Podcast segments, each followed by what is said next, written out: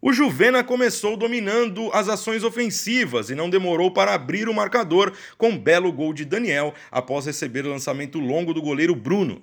Mais inteiro na partida, o time alvialaranjado fez 2 a 0 com Vinícius após boa trama no ataque. Mesmo em desvantagem, o Exalta Cãibra tentava o gol com finalizações de Mal, Gustavo e Guilherme, mas foi o Juvena quem ampliou após fuga pela direita e conclusão de Davi, 3 a 0.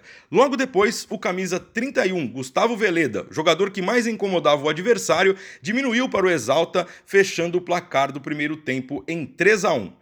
Na segunda etapa, o jogo voltou mais truncado e equilibrado, mas o Exalta Cãibra era melhor no ataque e fez o segundo gol com o Bill em jogada individual.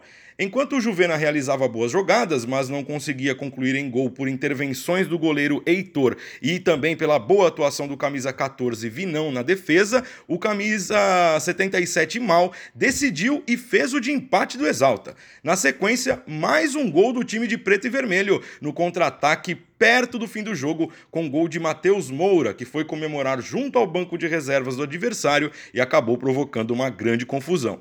Depois dos ânimos acalmados, o Exalta teve chance de ampliar no shootout, mas o Gabriel perdeu.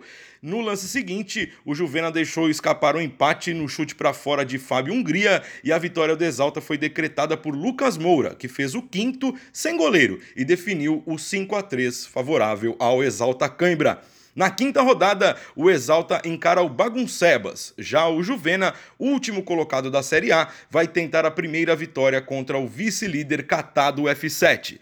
Destaque da partida com dois gols, o camisa 77 do Exalta, o Mal, falou sobre a superação e a grande vitória de virada sobre o Juvena.